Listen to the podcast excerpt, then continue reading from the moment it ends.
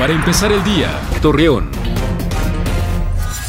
Muy buenos días, jueves 25 de julio le presentamos la información para empezar el día.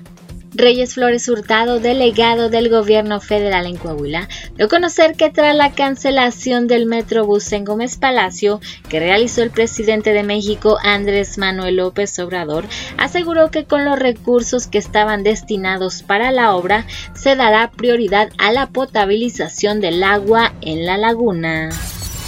Habitantes de la comarca lagunera manifestaron que las banquetas se encuentran en muy mal estado y algunas son utilizadas como estacionamientos, obstruyendo el paso peatonal, por lo que piden a las autoridades municipales la reparación y revisión de estas.